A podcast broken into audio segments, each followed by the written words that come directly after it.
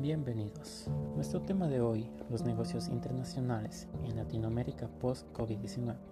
Vamos a compartir información práctica del efecto que está causando la pandemia en la actualidad. El coronavirus podría ser favorable para los emprendedores en Latinoamérica debido a que tendría la oportunidad de reemplazar parte de la demanda de bienes y servicios en los mercados de Estados Unidos.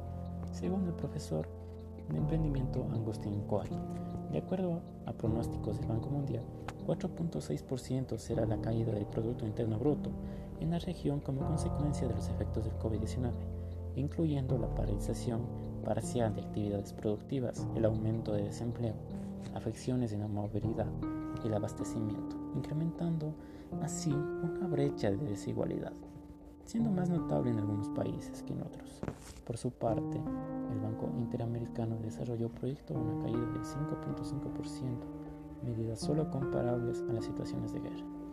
El apoyo financiero es esencial, trabajando juntos y con la participación de bancos multilaterales, actores bilaterales públicos y privados, organizaciones internacionales.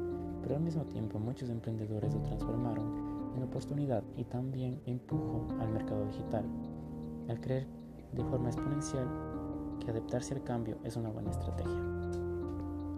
La única solución sostenible a los problemas socioeconómicos generados por el COVID-19 será la contención coordinada del virus.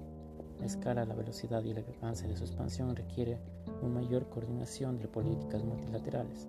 Esta pandemia tiene la potencial de dar nuevas formas de geopolítica en la globalización es también una oportunidad para recordar los beneficios de las medidas multilaterales iniciar acciones muy necesarias para alcanzar un modelo de desarrollo sostenible e inclusivo para los países.